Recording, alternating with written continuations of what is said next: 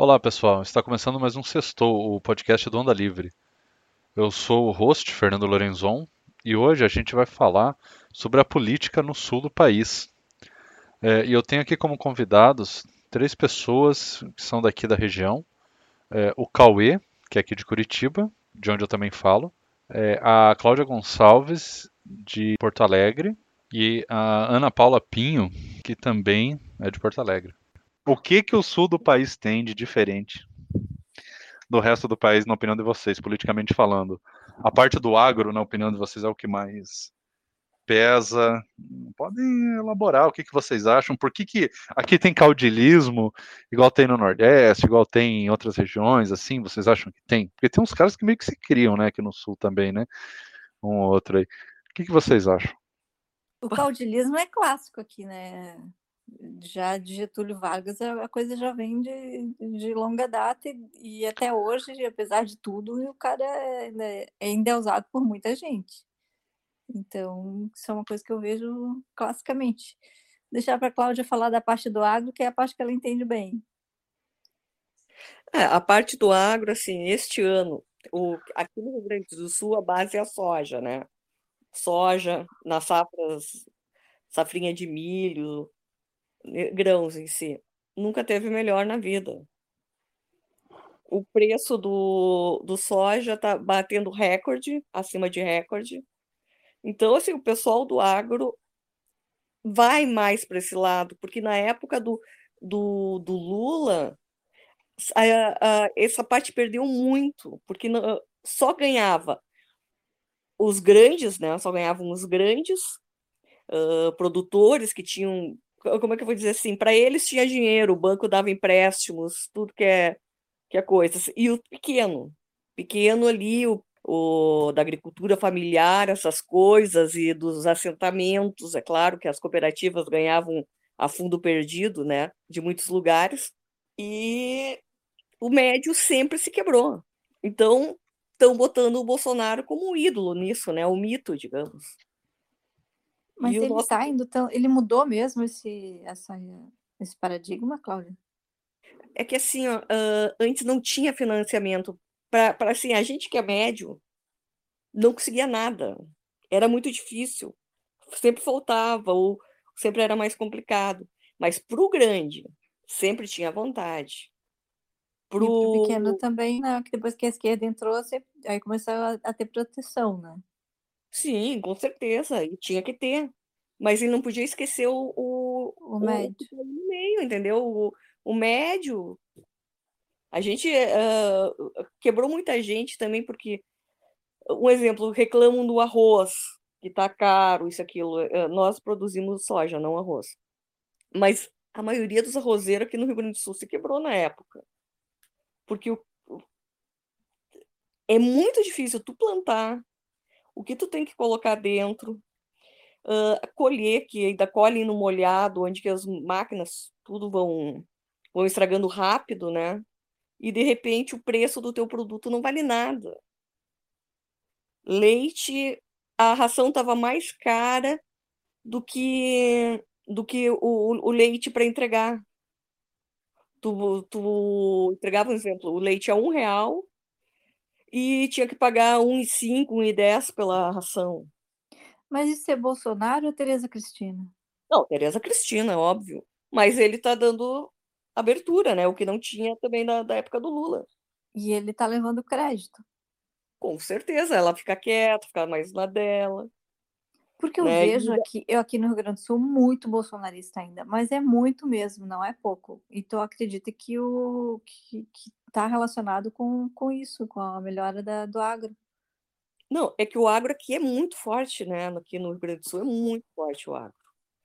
E isso e o medo de vir à esquerda de novo, sabe? Porque ninguém vai suportar uma esquerda que, que tem muito assim, ó, todo mundo coloca como agrotóxicos isso, isso, isso, aquilo, como uma coisa assim do demônio.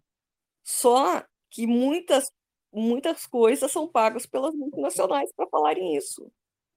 Na época dos transgênicos mesmo, que impediram de, de plantarem, que foi um horror, um caos, lá só se usava um secante e não precisava usar mais nada. Mas o que? Ia quebrar as multinacionais.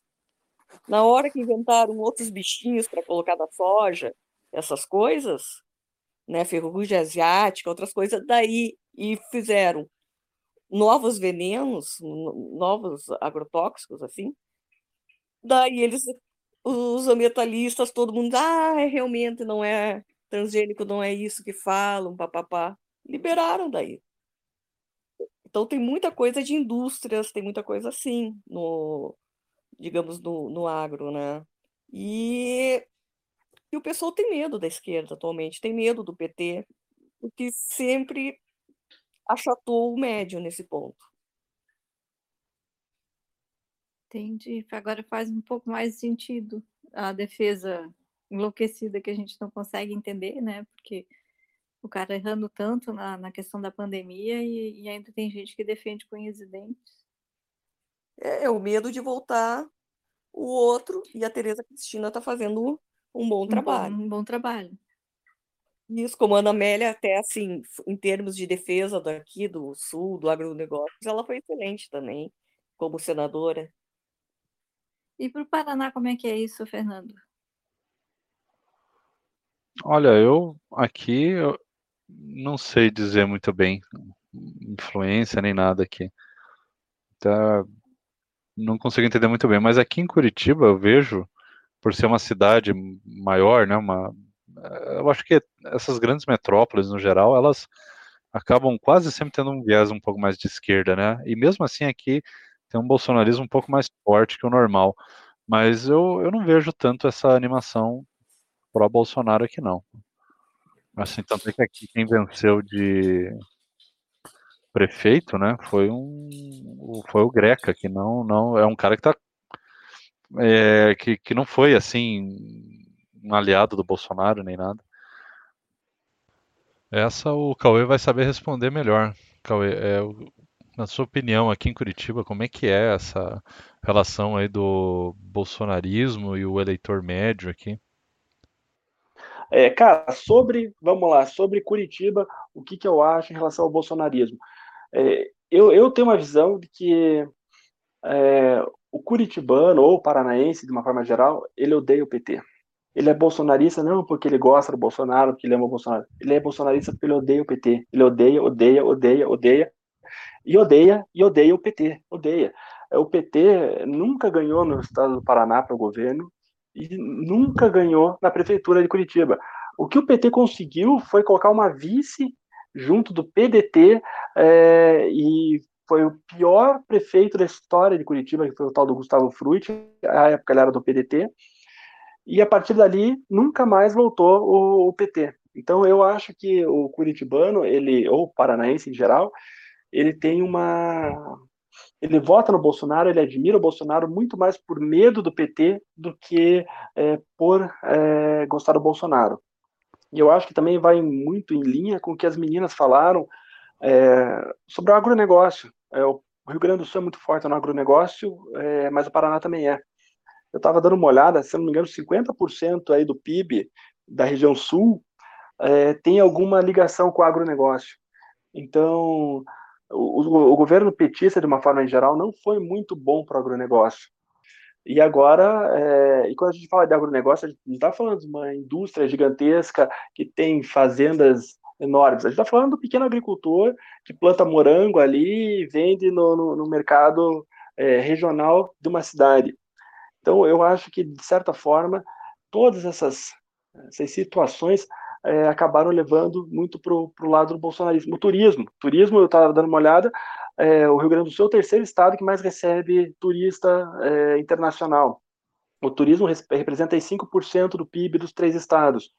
É, com a pandemia agora, muito, o turismo praticamente foi a zero, é, foi obrigado a fechar.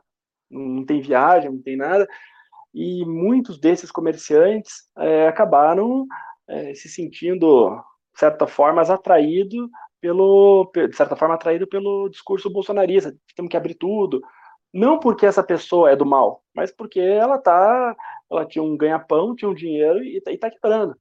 Então, de certa forma, eu entendo que, é, que são as situações que fazem com que o sulista seja tão é, adepta ao bolsonarismo?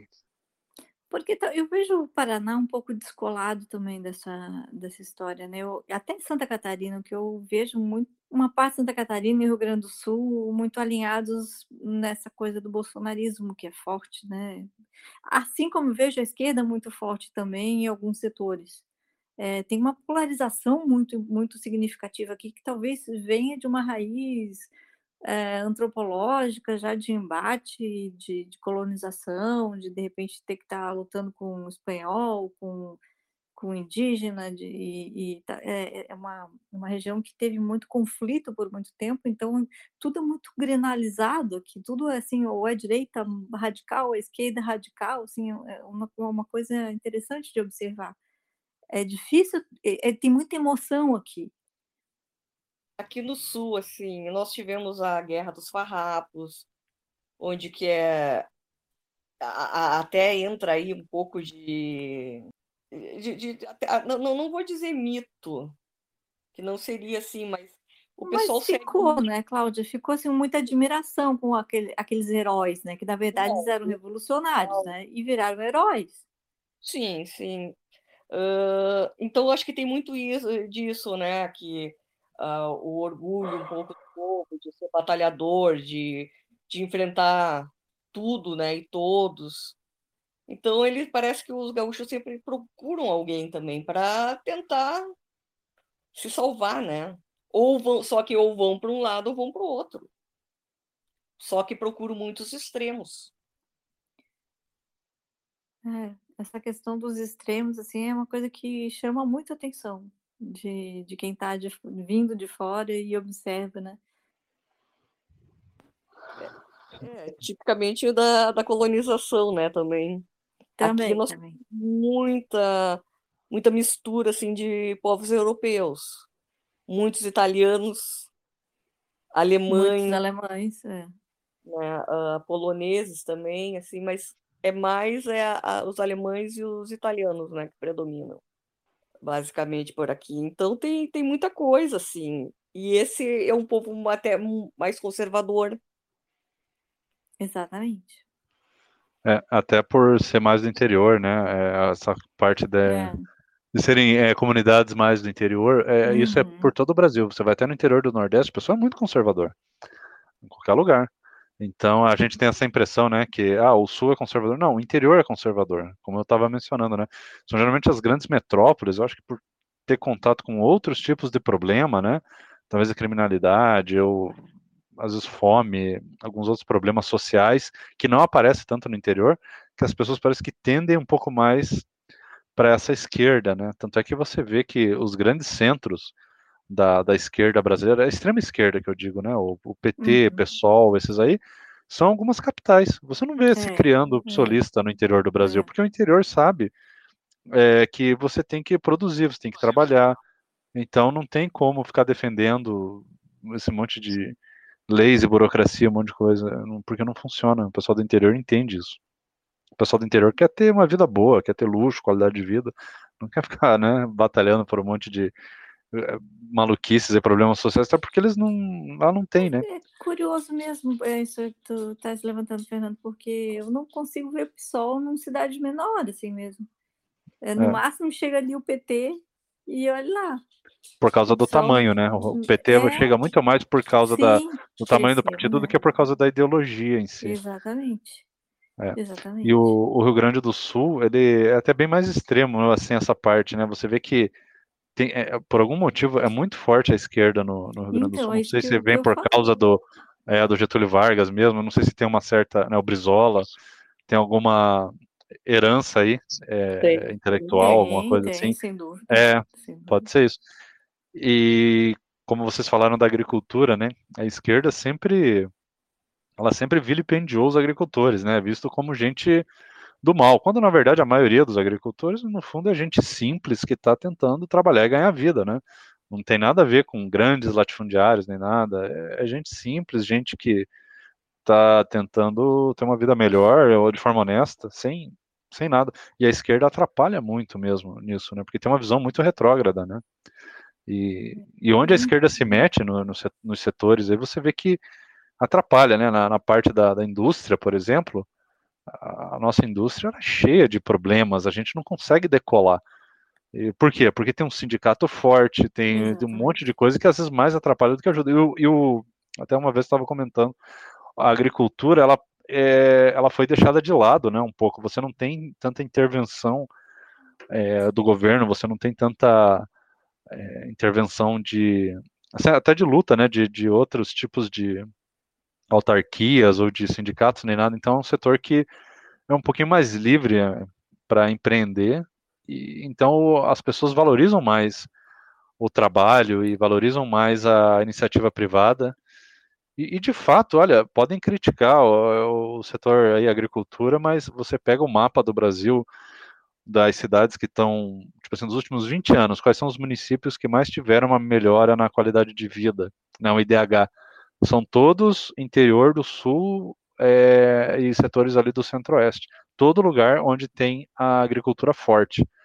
Aí chega um presidente como o Bolsonaro, que defende a agricultura, que, né, que, que não tem esse papo ambientalista, que às vezes é muito chato, as pessoas de fato têm uma, uma, uma ligação com ele, né? Tem uma, é, uma conexão com o Bolsonaro. E às vezes eles não. Né?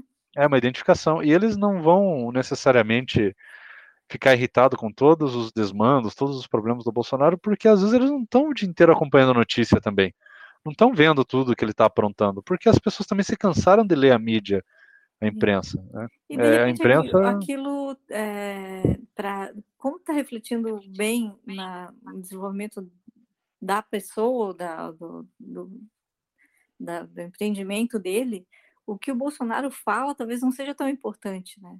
Ou o que ele deixa de fazer, ou as besteiras que ele faz com relação à pandemia, se o cara está mais lá para o interior, cuidando do negócio dele, não está muito ligado no que está acontecendo, que a gente que está consumindo mais Sim. notícia, talvez.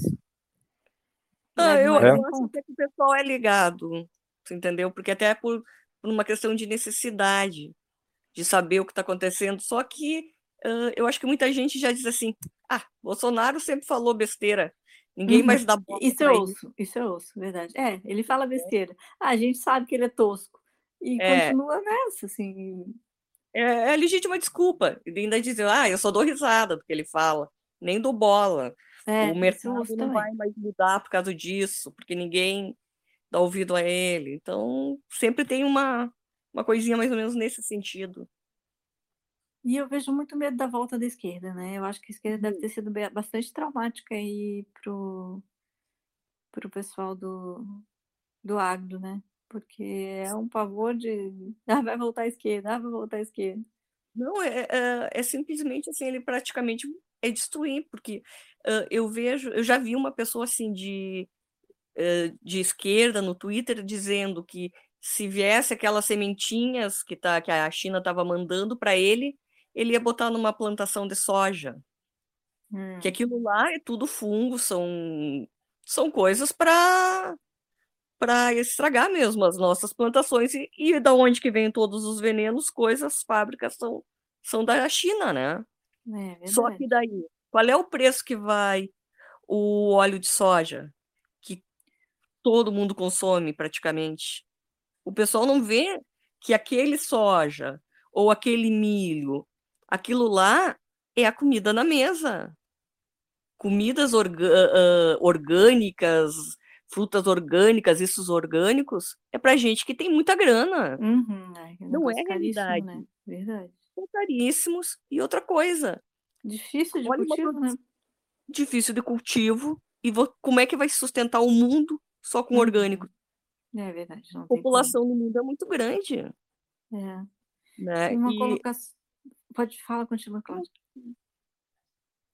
O que a, o Fernando estava colocando aqui, a questão que Santa Catarina é um dos estados com maior liberdade econômica e IDH, é, é uma, eu pude observar esse crescimento de Santa Catarina ao longo desses anos, eu acho que faz mais, faz mais ou menos 15 anos, eles têm governos sequenciais assim alinhados, que, ainda que pese algumas, é, claro, é, incongruências e erros, ele é, é, Santa Catarina tem construído constantemente em cima um governo em cima do outro, porque realmente vem alinhados. o que a gente não está vendo no Rio Grande do Sul. A gente está vendo uma alternância incrível de poder, fica o tempo todo indo para a esquerda, para a direita, pra, pra, daqui a pouco vai um pouco mais para o centro, e, e, e, aí não tem uma continuidade. Então, o que, que eu vi ao longo desses últimos 20 anos foi Santa Catarina, que era considerada uma praia do Rio Grande do Sul, quando eu vim para cá, é, crescer muito, é um dos, um dos melhores estados para se morar agora, e o Rio Grande do Sul, que era um estado forte, isso não cai muito. Não sei se a Cláudia concorda, mas é, eu, assim, a minha observação foi tá, tem sido essa, assim, Santa Catarina está se destacando muito, e eu acredito porque tenha tido um governo alinhado, assim, se mantendo. É, aqui sempre teve alternância. Eu não lembro a última vez que alguém foi reeleito. É, né? Impressionante, não. nem eu. Já ficou nem clássico isso, né? Brito, é, Olívio, Ieda, e, e não, não, me lembro, de, não teve Sartori, pensa Sim. nos últimos, o Rigoto, não, não tem. Não teve. Ao longo o... desses 20 anos não teve ninguém que se reelegeu. Mais de 20 anos, eu acho. Mais de 20, né? Eu comecei a pegar mais o Brito, que foi na, quando eu vim para cá. Mas, é, é... tinha. Teve uns, o, o próprio Simon, não foi, eu acho. Não foi, é. é. Ou, não, ou não quis Tarso. participar, não lembro. Ah, graças a Deus que não, né? Porque Tarso não, foi que me botou na pior. Uma tragédia, também. Fiquei feliz que ele não se reelegeu, não, mas é. Ele simplesmente quebrou o Brasil. É verdade. A, a Ieda Crucius, ela pelo menos, ela não tinha feito nada assim, mas ela botou as contas em ordem, como nunca tinha sido feito antes. E ele ganhou tudo aquilo lá de mão beijada e destruiu o Rio Grande do Sul. Esse alinhamento seria melhor para a gente aceitar uma terceira via? Eu vejo Eduardo Eleite como uma terceira via aqui. Ele se vendeu como uma terceira via.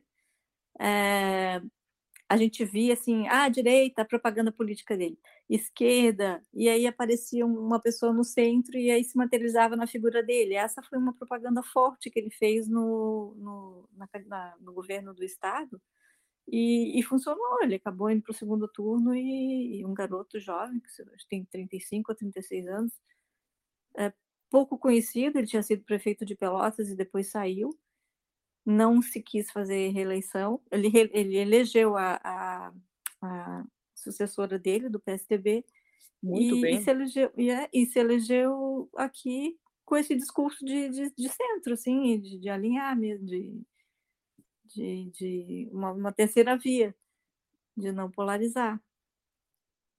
É, mas uh, você, você pode ver assim, ó, Sartori não, não, não acabou perdendo.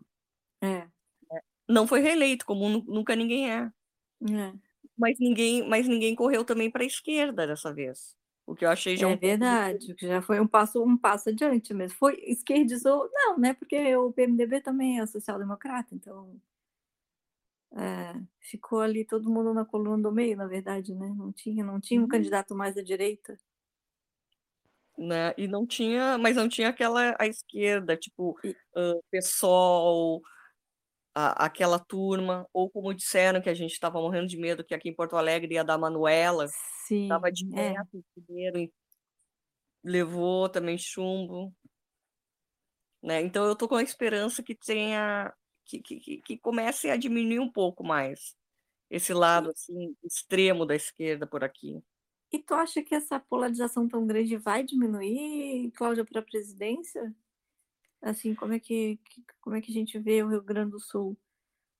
A gente vai optar por uma terceira via ou vamos, vamos polarizar de novo? Assim, vamos grenalizar, ficar Lula Bolsonaro ou, ou esquerda forte o Bolsonaro?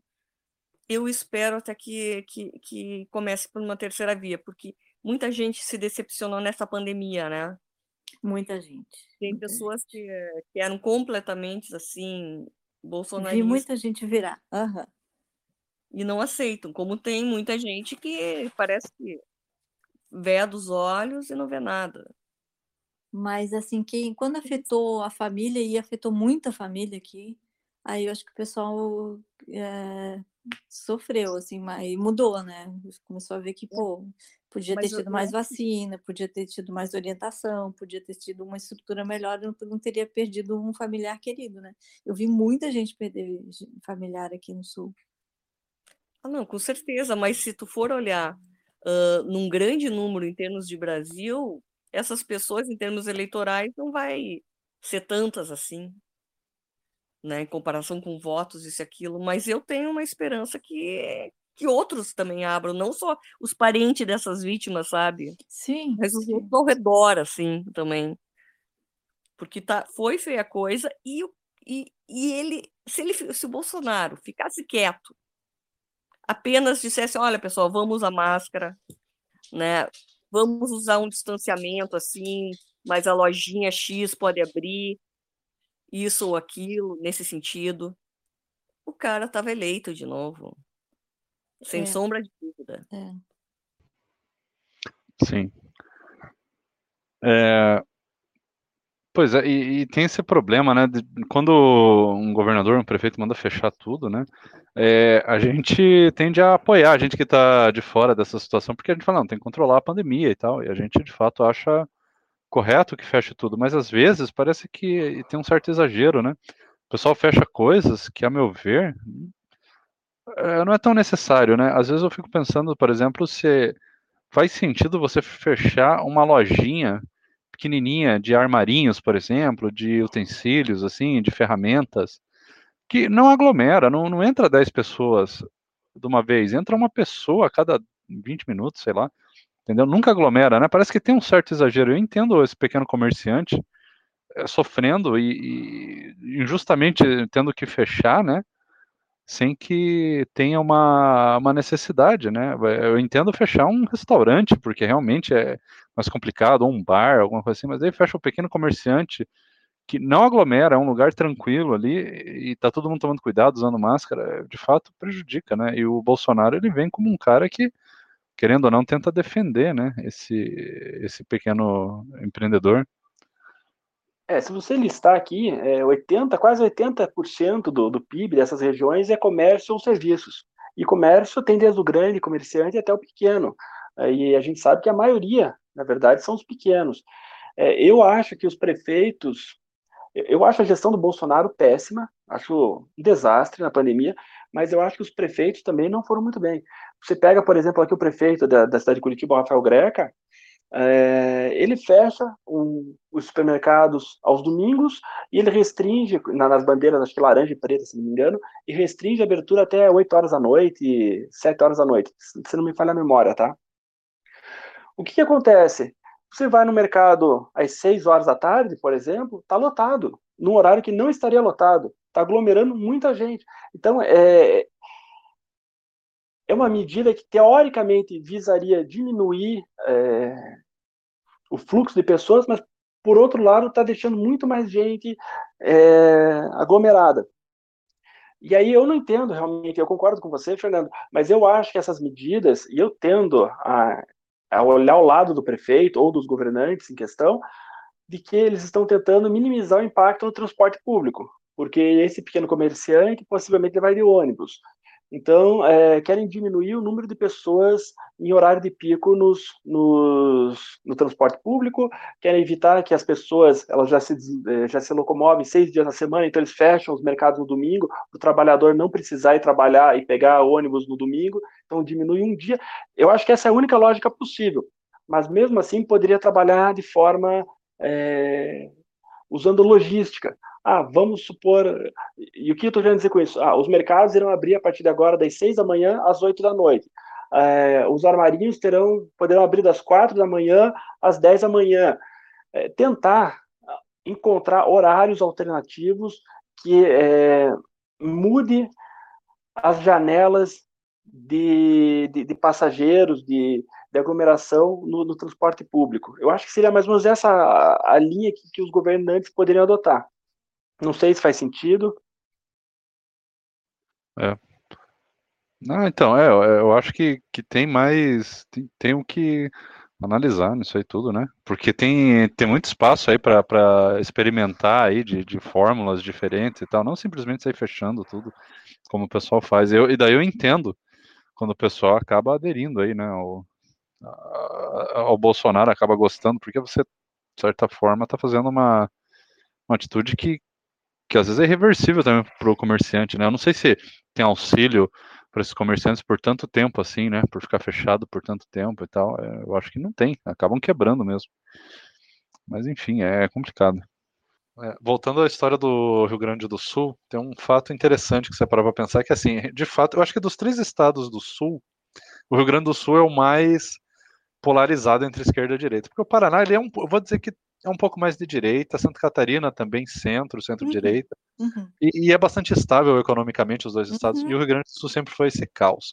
E lá a esquerda se cria, não sei se é, se é coincidência, justamente não por é. ter problemas é. econômicos, é. é. onde a esquerda fica se criando, né? Parece que é a esquerda que é responsável, né? E quando a gente vai analisar, foi isso mesmo em vários governos, né? O, o Genro, né? E uhum. o como é que é o nome daquele que eu sempre brinco que é o Nietzsche brasileiro por causa do bigode? O, o Olívio, Olívio Dutra. Dutra. Olívio Dutra foi outro, né? Então, assim, é, é um governo, é, é, um estado com, parece que extremos, né? Outra gente muito de direita, outra gente muito de esquerda. Mas em 2018 aconteceu alguma coisa interessante. Foram duas pessoas moderadas para o segundo turno, né? que é o Ivo e o, e o, Leite. o atual Leite. Então parece, parece que o Rio Grande do Sul está se achando, né? Está começando a, a achar um caminho aí do meio Pois eu espero é que seja duradouro, né? Assim, a figura do Eduardo Leite ali naquela centralizando, ele, ele tinha, ele botava as qualidades da esquerda, botava as qualidades da direita e aí unia numa figura só, é. que era aí que se materializava como ele, assim, era um vulto que se materializava como ele. Ele tinha as qualidades da direita e da esquerda. E, e assim ele se elegeu. Então, talvez o Sul esteja deixando de polarizar tanto, né? Quanto Sim, que eu acho que é a primeira vez que eu vejo uh, não, não ia assim uma esquerda e uma direita. Uhum, radicais, né? É, radicais, assim. É a primeira vez, eu acho. Porque sempre foi. É, PT, direta... classicamente, né, Cláudia? Oi? O PT ia com muita força, sempre vinha com muita força muito, aqui, né? Força. E tinha uma época que era Arena e MDB, sempre teve esses dois, uh, dois núcleos, sabe? O, que daí se tornou, uh, se dividiu uh, o MDB em PMDB e o PDT. Isso, e PTB é. se dividiu em três até. Se eu não me engano, isso aí. E aqui teve o PDT forte há um tempo atrás em virtude do Brizola, né?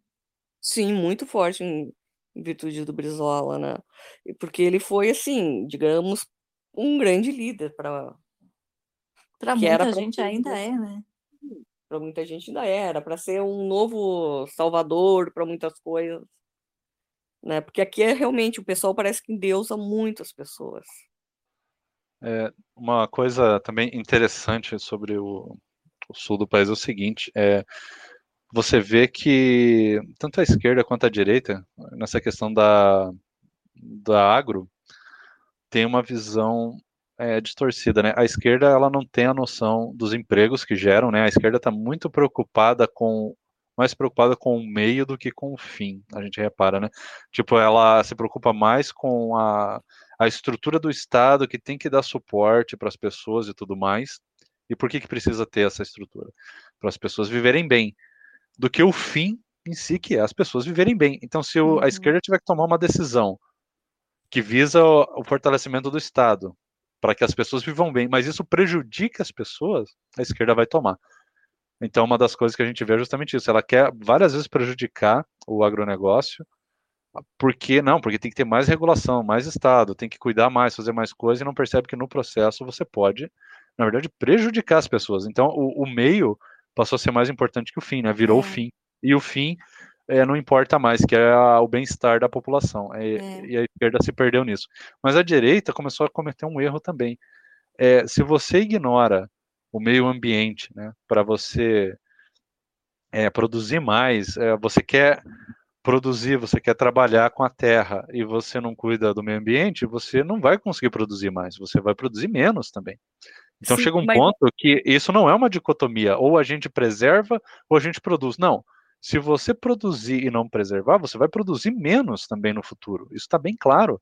Vai chegar uma hora que é irreversível em alguns lugares. Então a direita também está míope nesse caso, né? Então a extrema direita que apoia o Bolsonaro, que é totalmente contra a preservação do meio ambiente. Eu não digo aquela preservação burra que você não pode nem fazer um trilho de trem, mas aquela preservação correta de manter é, certos as matas né, é, é, preservadas para os rios ficarem intactos, para ter chuva, ter irrigação. A, a direita também está ignorando muito isso, né? E a esquerda ignora a parte da economia que também é importante. Então ficam dois extremos que qualquer crítica que você faz para um lado te jogam para o outro e, e, parece que não tem como a gente conciliar né, essas duas coisas. Está bem difícil dialogar nesse ponto. Mas assim, eu acho que existe também uh, muitos a maioria dos agricultores conscientes disso aí, porque porque eu faço parte da, do agronegócio também. O que que, o que que vai te dar rentabilidade? Você cuidar do meio ambiente. Você cuidar da terra, você tem que ir o tempo todo investir na terra. Porque uma terra bem cuidada, ela vai te dar um lucro X. Uma terra que tu só sugar ela, daqui uns dias tu não planta nada. Né? E, e sempre que plantar, vai cada vez diminuir mais uh, o, o teu produto, a tua rentabilidade, o teu lucro geral. Então, assim, ó, preservação sempre foi rígido. Uh, se, tu, se tu corta uma árvore, tu ganha multas assim, ó. Extra, extra, era assim, multas enormes, que eu posso dizer. Então, mas assim, o pessoal sempre assim, a maioria, que eu posso dizer, respeitou. Claro que existe uns que são cegos, gananciosos ao, ao extremo que não estão nem aí, né? Mas eu acho que o, o, o, agricultor em si, ele cuida da terra, mesmo sendo de direita, esquerda, mas ele cuida. Pode ser uma cultura mais do sul, porque no, no norte não acontece. Estão destruindo cada vez mais né, é. a, talvez o pessoal do sul, por ter uma tradição maior com a agricultura, pode ser que tenha uma cultura diferente, porque no norte estão destruindo a Amazônia para plantar soja e, a, e até uma, uma, terra que nem é tão fértil, né? Então você vai, vai conseguir talvez por pouco tempo, eu não entendo muito bem, mas você não vai conseguir manter por muito tempo aquela plantação. É, e, então existe um certo cuidado que tem que ter. E eu não sou contra é, também, obviamente, preservar a ponto de você não poder nem pisar lá, mas tem que ter um certo uma rigidez maior que o Bolsonaro deu não. uma afrouxada, né? Mas o maior problema na Amazônia é o desmatamento em termos de madeira. Pode ter certeza. Sim. Existe agricultores. Legal, e grilagem, né? Isso, existe, claro, agricultores, bandidos, tudo. Só que o problema, um exemplo da esquerda, ela generaliza todos os agricultores. Por isso que também é uma revolta nisso. Existe alguns. Lá para cima, a realidade eu acho que é completamente diferente da, daqui do Rio Grande do Sul, do, do sul do país. Lá existe muito ainda do coronel, que andam ali com a. Uh, mandando em toda a região, ou matam por qualquer coisa. Né? É muito diferente, porque lá tu ouve que se alguém fez alguma coisa, foi morto. Né, que foi contra, então se, to se tornam também uh, mártires por lá, que, no qual a esquerda também eleva muito nisso aí. Né? Mas é, são duas, são duas uh, coisas opostas mesmo, sul e norte, nordeste, tudo. É difícil, né, comparar assim, as, as duas regiões, é, são muito diferentes para a gente poder traçar um paralelo, né? Gente, tempo que eu, eu morei seis meses lá em, em Belém, assim, é, não me adaptaria de tão diferente que é a cultura aqui do, do Sul. É uma coisa muito de subserviência lá, tem uma, uma desigualdade social muito grande que é aceita pela sociedade, assim, eles convivem, parece que bem com aquilo, assim, tu vê um, um negócio maravilhoso, todo, todo over, assim, e uma favela sofrimento enorme do lado, sujeira, tudo é uma coisa que convive, assim, uma coisa com a, com a outra, que para mim foi muito chocante ali, não, não conseguiria ficar vivendo ali. De onde? Eu morei em Belém seis meses, em 2017, Ah. lá no Pará. E foi uma coisa muito, muito chocante, assim, essa, essa disparidade social, acho que foi o que mais me incomodou, assim, nessa, nessa, meu- nesse meu, minha temporada lá. É. Não tem classe média, praticamente. Belém é uma cidade muito antiga, muito velha, né? Então eu acho que Muito. ela, ela é, ela é uma, inclusive é, é totalmente diferente do restante do Pará. O restante do Pará é, é colonizadores mais novos, ali a parte sul do Pará, e o Belém é uma cidade congelada no tempo, praticamente. É uma É, cidade já é. representa a época do Brasil ali, colônia ainda, não é nem Sim, império. Sim, tem coisas antiquíssimas ali, construções e tal, né? E, e eu acho que mantém, é, Belém parece que mantém um pouco essa tradição antiga da gente, da, da época da colônia e tal, dessas, vamos dizer, castas, né, classes e tal. Parece que não Talvez, teve uma. talvez, Fernanda, É uma coisa que a gente vê muito no Rio de né? Janeiro. A gente É, vê tem muito no Rio de Janeiro, tal, vem em algumas cidades do. Nordeste. Isso, exatamente. Por isso, talvez a gente pode extrair alguma coisa disso. O Sul, por ter sido uma colonização mais recente. Eu não vou, não vou elogiar aqui o, o, o, Não vamos o fazer nosso.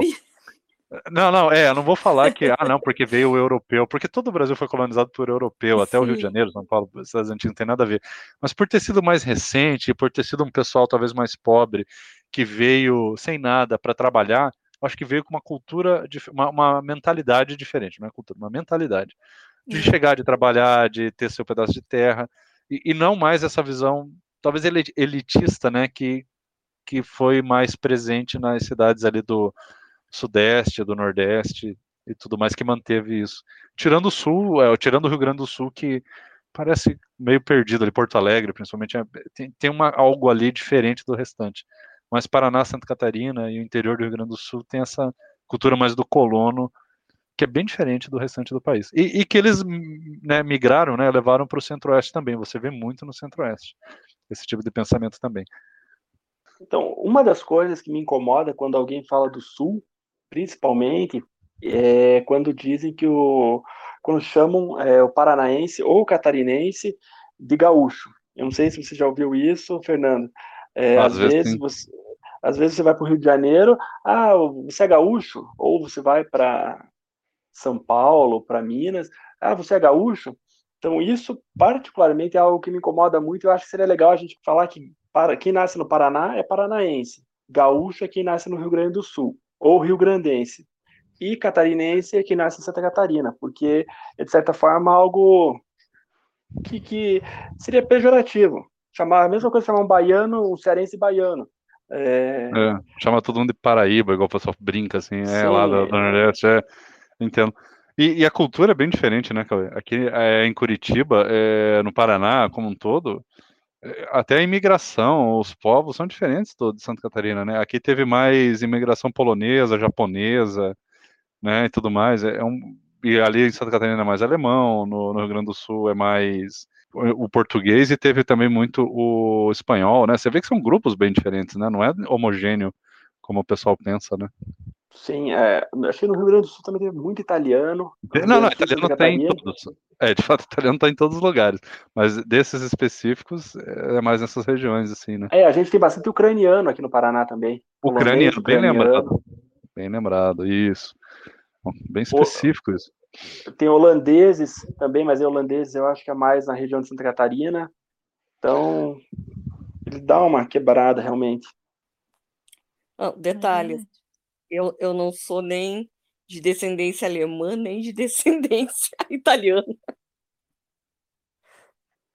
Como aqui a gente chama, pelo duro mesmo, da terra. É, porque o da terra é o, é o português, o, o índio e o espanhol que acabou misturando, né?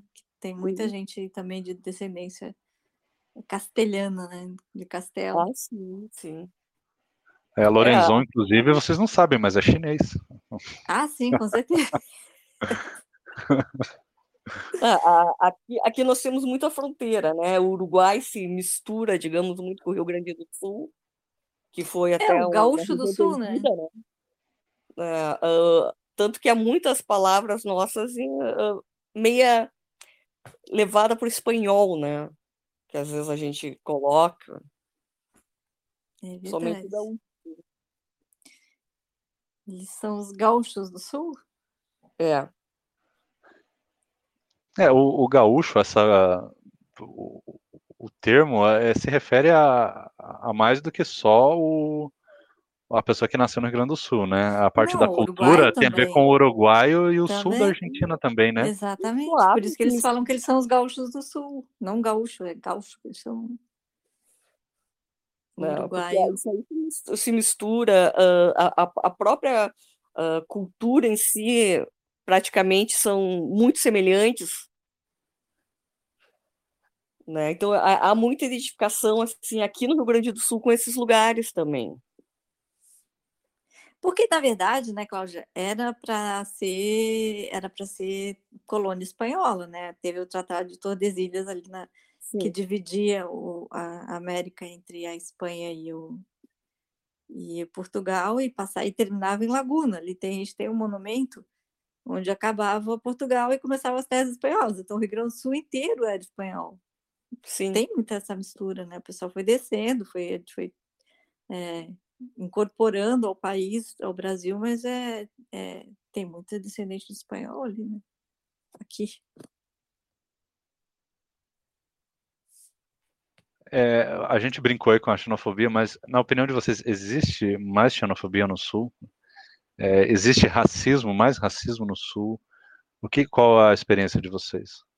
Cara, eu não vejo racismo, racismo aqui no, no, no Brasil, de uma forma geral. É, vamos lá.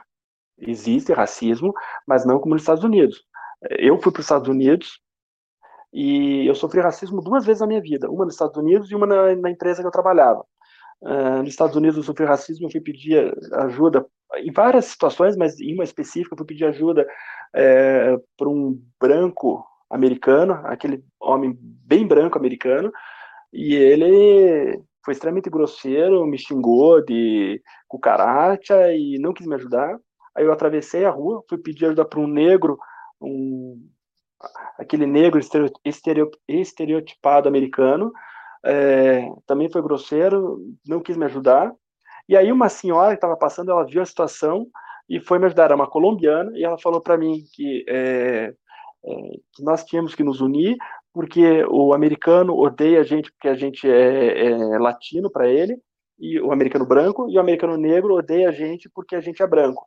Então, é, eu fiquei 15 dias nos Estados Unidos e praticamente todo dia eu sofri algum ato de racismo, assim, mas um, não é um racismo velado, é um racismo aparente, é um racismo, a pessoa fala, você, eu, eu, odeio você porque você é branco, eu odeio você porque você é latino.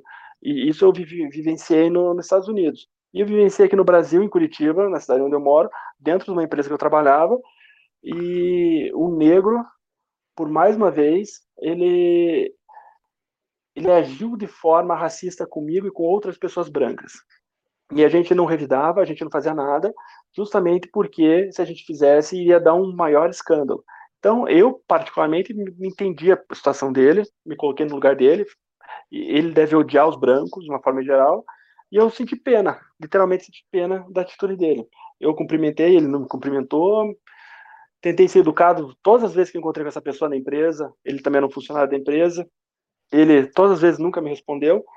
Então, é, eu acho que é perigosa a cultura que a gente está querendo implementar aqui no Brasil, de falar que tudo é racismo, que tudo é, é xenofobia, que tudo é contra as mulheres, porque é óbvio que existe racismo, é óbvio que existe é, xenofobia, mas não nos níveis que são apresentados pela mídia ou nas redes sociais que a gente vê por aí.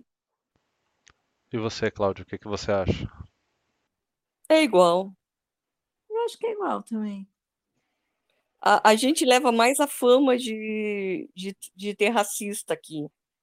Né? Mas a parte do racismo é numa cidade, eu acho, muito de uma origem ou alemã ou italiana, que seja predominantemente. Pela ausência de, de pessoas de, de outras raças, né, Cláudia? Isso. Bem, isso aí.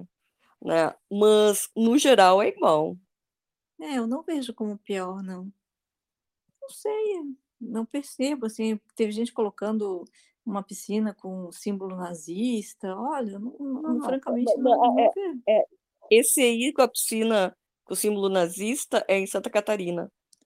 É, mas assim, pode ter alguma, alguém, algum descendente de alemão mas é uma que casa seja, isolada. mas é caso isolado, né? Também acho que não. É, aliás, é, é, de fato, é muito horroroso, né? Você fazer apologia ao, ao nazismo, não vou defender.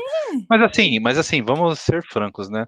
Lá em Santa Catarina tem pessoas que são descendentes de, de pessoas que, que foram nazistas de verdade, não, não nazistas cruéis como nazistas, mas serviram ao, ao exército, ao partido lá na Alemanha e a pessoa se apega talvez ao símbolo, à memorabilia, quer colecionar e às vezes daí assim, ah, o cara tem uma suástica, logo ele mata negros, ele às vezes o cara é mais gente boa com pessoas de outras etnias do que alguém que se diz aí é totalmente aberto, mas sabe, tá criticando, tá brigando, tá, tá xingando o latifundiário. Então, às vezes, é, a galera dá uma exagerada, né? É, pô, são descendentes do, do, do pessoal É, que veio lá talvez, da. Sei lá, veio alguma joia de família, apesar de que, não sei.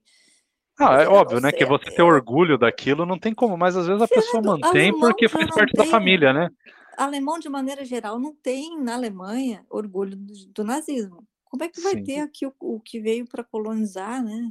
Também isso Pois é. E veio, e se veio pra cá, dependendo da época, veio pra fugir do nazismo, né? Exatamente. Ou veio É. um pouco antes, né? Que é de É. 1900 e- 1904, 1905, que veio, Isso. que vieram as primeiras levas de, de alemães. E até eu, eu tenho bastante conhecimento, porque meu marido é alemão dos, pelos quatro lados, assim, do, do, Pelos quatro lados da suástica? Como é que é? Da suástica, não, Ah, não? da família, tá. da árvore genealógica. Tá bom. Tá bom. Então, assim, é, eu não vejo eles diferentes das outras pessoas, Sim. mais racistas ou mais. É, e essa questão do racismo, ela é, não adianta, é questão de exposição mesmo. Você, como você falou, né? Tem uma cidade que você só tem descendente de alemão, descendente de italiano, ou sei lá, de polonês, os caras são tudo branquelo, polaco, é, e nunca viram outro tipo de gente, de pessoas, você vai criar uma certa resistência, ou uma, né, uma, e isso, é, não, você não pode, obviamente, incentivar isso, mas isso vai acontecer com qualquer outra etnia. É, Tem japoneses que têm, por exemplo, preconceito racial de grupos específicos de japoneses lá no Japão que tiveram exatamente. descendência, é, que são descendentes de portugueses também, tem uma misturinha. E eles são, é, dependendo da região, eles são, é, como é que fala, vítimas de, de preconceito. E, e, sabe, então é complicado. Isso tem em vários lugares. É difícil você, Dentro né? da África se vê isso, né? Se vê. Diferentes etnias na África. Você tem Exatamente. Então é uma coisa a ser combatida, mas que as pessoas se horrorizam. Nossa, como pode? Pode porque o ser humano é assim e no interior tem menos chance de você lidar com o diferente. Então vai acontecer. A questão é, a pessoa está agredindo, está cometendo um crime, né? Porque às vezes é racismo, porque às vezes porque o cara falou uma bobagem, uma piada, e não necessariamente porque agrediu, porque na- então é, tem uma, uma certa tendência. É por isso que o pessoal do Sul acaba levando essa fama É, é, Injustamente, é só por falta de oportunidade mesmo de, de ver é, pessoas diferentes, não é, não é nada disso. é. E, e a gente vê esse racismo, aí sim, quando você pega uma cidade como Rio de Janeiro, né? Você vê, aí sim, a pessoa convive com diferentes etnias, né? Rio de Janeiro é bastante, São Paulo também, bastante misturado. Aí você vai lá no, no Rio de Janeiro, não que eu tenha ido, nunca fui, mas você vê muitos relatos de muitos edifícios, muitos condomínios terem ainda aquele elevador é, para Ah, de fala? serviço e. elevador de serviço e tal, quer dizer, ah, mas daí você não pode criticar eles que tem toda essa diferença que não é tanto racial, mas ela é social, muito Social, mais, social. muito mais. é, e aqui o, É, o colono milionário entra de chinelo, né, na- no é. mercado e é bem tratado. É tipo, verdade, é, acho é o tudo próprio- diferente, o- né? O Paulo Cruz defende muito essa teoria, né, de que a questão é muito mais é, de, de conjuntura Social, do que de né? estrutura, exatamente. De, de- É. À medida que a pirâmide social é, elevar mais pessoas de, de outras de, de, de outras etnias, que, que vai desaparecer isso, porque eu não vejo muito brasileiro como racista como é o americano, por exemplo. né? Sim, mas o é-. Esse problema, eu acho que de começarem a exagerarem no, no correto, de ter que não poder falar nada, de fazer de qualquer coisa tu ser tudo vira racismo, tudo vira. Mas eu acho que tu é um não acha exagerado. que aí falta bom senso, Cláudia? Porque assim, Falta é um absurdo, bom claro, que uma pessoa tu não pode botar no elevador e a outra no outro, ou então que nem Não, com acontece. Ah, não pode ir no banheiro, vai no outro banheiro. Que que é isso? Isso é o fim da picada. Não, Mas assim, uma piada que, que, que, que seja só uma piada mesmo, nossa, né? Aí ficou, aí exagerou, aí perdeu o Agora é bom qualquer senso. coisinha. É qualquer coisinha. Ah, às vezes uma palavra que tu sempre chamou alguém, até carinhosamente, se torna racismo. Tu pode levar um processo e que não é, não é intenção ou não é nada. Né? Porque às vezes, qu- quantas pessoas assim que são morenas, coisas, sempre foram chamadas, ô negão, papapá, né? Hum. Agora, tu chamar de macaco, como fazem, daí Não, é ofensa. não, é um sentido pejorativo de agredir, é outra coisa, né? Mas e- então, assim, esse. É o Essa politicamente parte, né, correto, tá é o ficando completamente correto, sem bom senso, né? E sem bom Isso, humor é. também. E isso dá palanque pro Bolsonaro. E com Nossa. razão. É, é- é por isso que a gente tem que insistir nisso. Bolsonaro, ele não, não foi um alienígena que caiu do nada e foi eleito, não. Ele foi construído, e não só por ele, foi construído né, pela mídia, que é muito ruim e tem um viés de esquerda muito exagerado. É por esse pessoal que coloca uma defesa meio burra do meio ambiente acima da economia e, e aquela parte burra do meio ambiente, não é a parte correta, né? A parte de de Uhum. até criticar agrotóxicos, às vezes coisas básicas que não tem como você não usar. E- então tudo isso gerou o bolsonarismo. Uma dessas coisas foi isso também, essa, esse politicamente correto, excessivo, né? Isso dá uma visibilidade para quem chega e fala que é contra, né? E talvez aqui no sul o pessoal perdeu a paciência antes de todo mundo, né? E Perdeu, o pessoal aderiu perdeu. mais ao bolsonarismo porque, sei lá, aqui parece que se esgotou um pouco mais essa. Agora, ninguém aguenta o, o politicamente correto. É exagero demais. Né? Eu tenho uma irmã adotiva minha que ela é negra. Né? E ela é contra cotas, ela é contra esse exagero de coisas, porque cansa. Né? Esse politicamente correto, agora tu não pode falar nada, tudo tu- você você está agredindo ou você é ah, racista ou isso, aquilo. Acho que um racismo existe em todo o Brasil, né? Sempre tem pessoas diferentes, alguma coisa assim, mas ah, é racismo tanto com o negro, com o índio, com, com o próprio alemão, às vezes, ou porque falavam errado ali, com É, aquele tem isso sotaque, aqui no Rio Grande do Sul, tem isso. O né? pessoal To- fala, fala com aquele sotaque alemão carregado e, é, e o pessoal ri aqui na capital. É, né? É, é- é bem, bem lembrado. O, o É? sotaque alemão, as pessoas tiram tanto sarro do sotaque alemão, é tanta gente que imita, que brinca, Uhum. né? E, e faz parte, né? É uma, uma maneira de você simpatizar com as pessoas, né? Assim Então é, não, não é a maldade. o italiano, Não. Fernando, não sei se tu já, já ouviu falar do Radit, que é um personagem aqui do Rio Grande do Sul. É um ótimo. desse- Ele é ótimo, te procure, é do Iote. Já- O, Já, eu tô tentando, tô tentando lembrar alguma coisa, mas já- esse nome não me é estranho, já ouvi. o sim. Iote é o autor, Radit é o personagem. E o Radit é um descendente de alemão, de, desculpa, de italiano. Italiano. E, e ele tem todo um sotaque, tem todo um jeito de viver, e é, e é engraçado, são quadrinhos engraçados, e ninguém vê nada de errado em- Só quer tomar vinho, coisa assim. E ele é ótimo. Olha, E ele é é- é uma ótimo. que- ele conquistou todo mundo, o Radit. Exatamente. Então. Né? Apanha é. da mulher. Mas ah, se o Radit fosse branco, se fosse negro, né? Daí não podia ter Radit. É, é esse, Ah, o é esse é aquele quadrinho, não é? É o Não, ele é, é- são quadrinhos. quadrinhos. Ele é uma Quadrinhos. tirinha. É É. isso. Agora eu lembrei. Sim. Mas assim, é, os italianos poderiam se revoltar dizendo. É, dizer que é um Né? tipo de. E como isso tem várias coisas assim. ãh, o sotaque, o, o alemão carregado. E agora, se chama, chamar alguém de alemão, eu vou estar. eu não Não fica. ajudando ninguém. Aqui no Paraná tem um, um cara, é, Isidório, ah, só tem que lembrar o nome dele agora. é, que é um cara descendente de polonês, e ele fez umas musiquinhas nesse estilo mais um, o, o, de humor, assim, né? Como se fosse o, sei lá, o Chiru Missioneiro, esses aí do Rio Grande do Sul. E é muito engraçado, muito engraçado. Depois eu, eu passo para vocês alguns. E assim, é um cara, é bem, é o estilo bem folclórico, aquele cara que vai que é colono também, tem todas essas brincadeiras, né? Ele se, se perfaz desse personagem que ele vai pra praia, leva uma boia de pneu de trator, sabe? É nesse nível. E olha, pensa bem, é uma delícia tu pegar e entrar e, numa boia com aqueles grandona de pneu de trator. Olha aqui, Isidório fui, não fui na praia, mas já entrei num rio assim. Mas tem o guri de Uruguaiana aqui, por exemplo, tem o Zé Micharia, o, não, o Paulinho Micharia, que é muito Paulinho, engraçado também. O chaveirinho de tia, aquele, aquele pequenininho. Então, e o pessoal não, né, não se ofende por, por ter, ter, se ver retratado por esses personagens aí que são engraçados.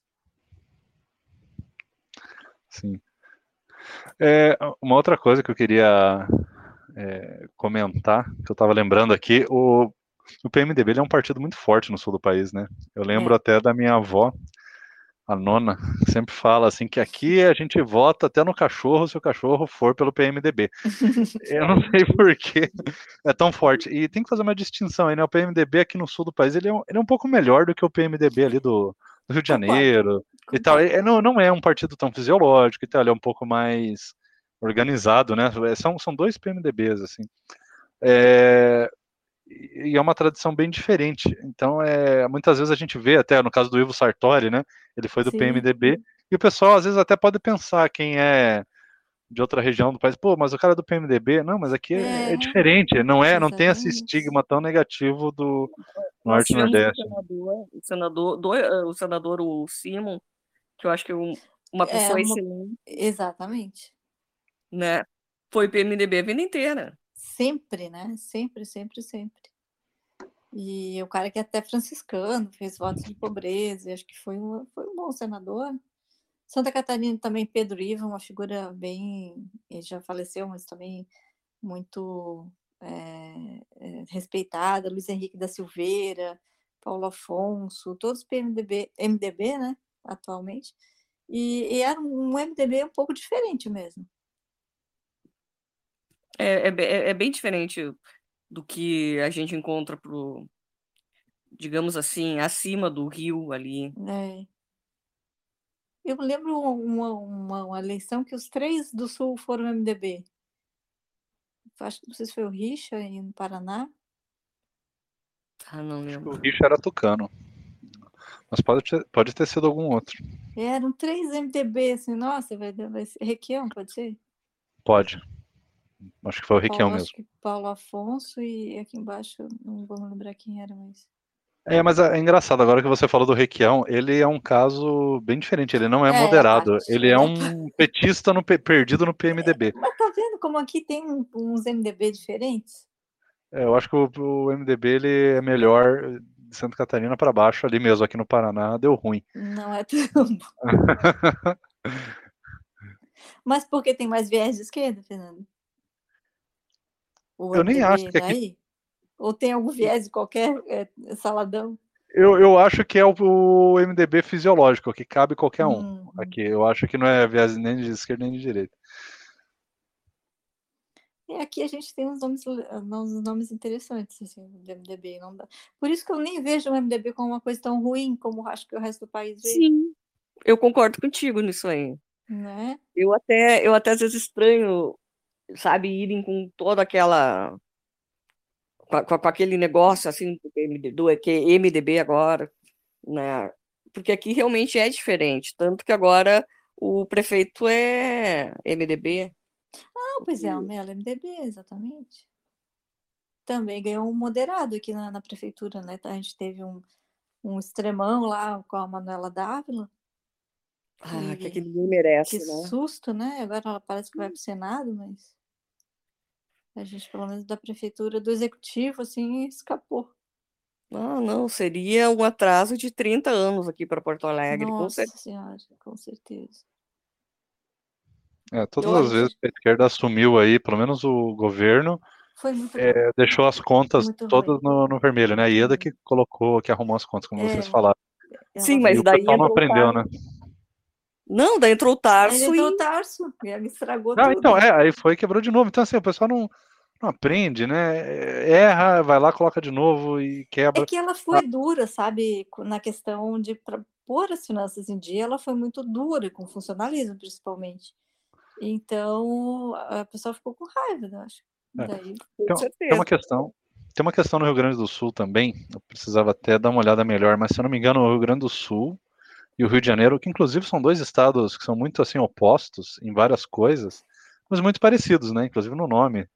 Mas tem muitas coisas parecidas. O funcionalismo público nos dois estados são muito, muito mais fortes, né? E tem um é. lobby muito forte. É. Talvez isso explica eles terem mais esse poder e o estado está mais quebrado o tempo todo. E pode ter alguma coisa a ver. E o e Santa Catarina foge disso, porque tem... E Santa Catarina, você vê, é um estado que está sempre arrumadinho, está em dia, é, funciona que bem. Empreende, que empreende. Empreende. Bastante. E tem uma economia bastante mista, uhum. variada, em vários uhum. lugares ali do, do estado.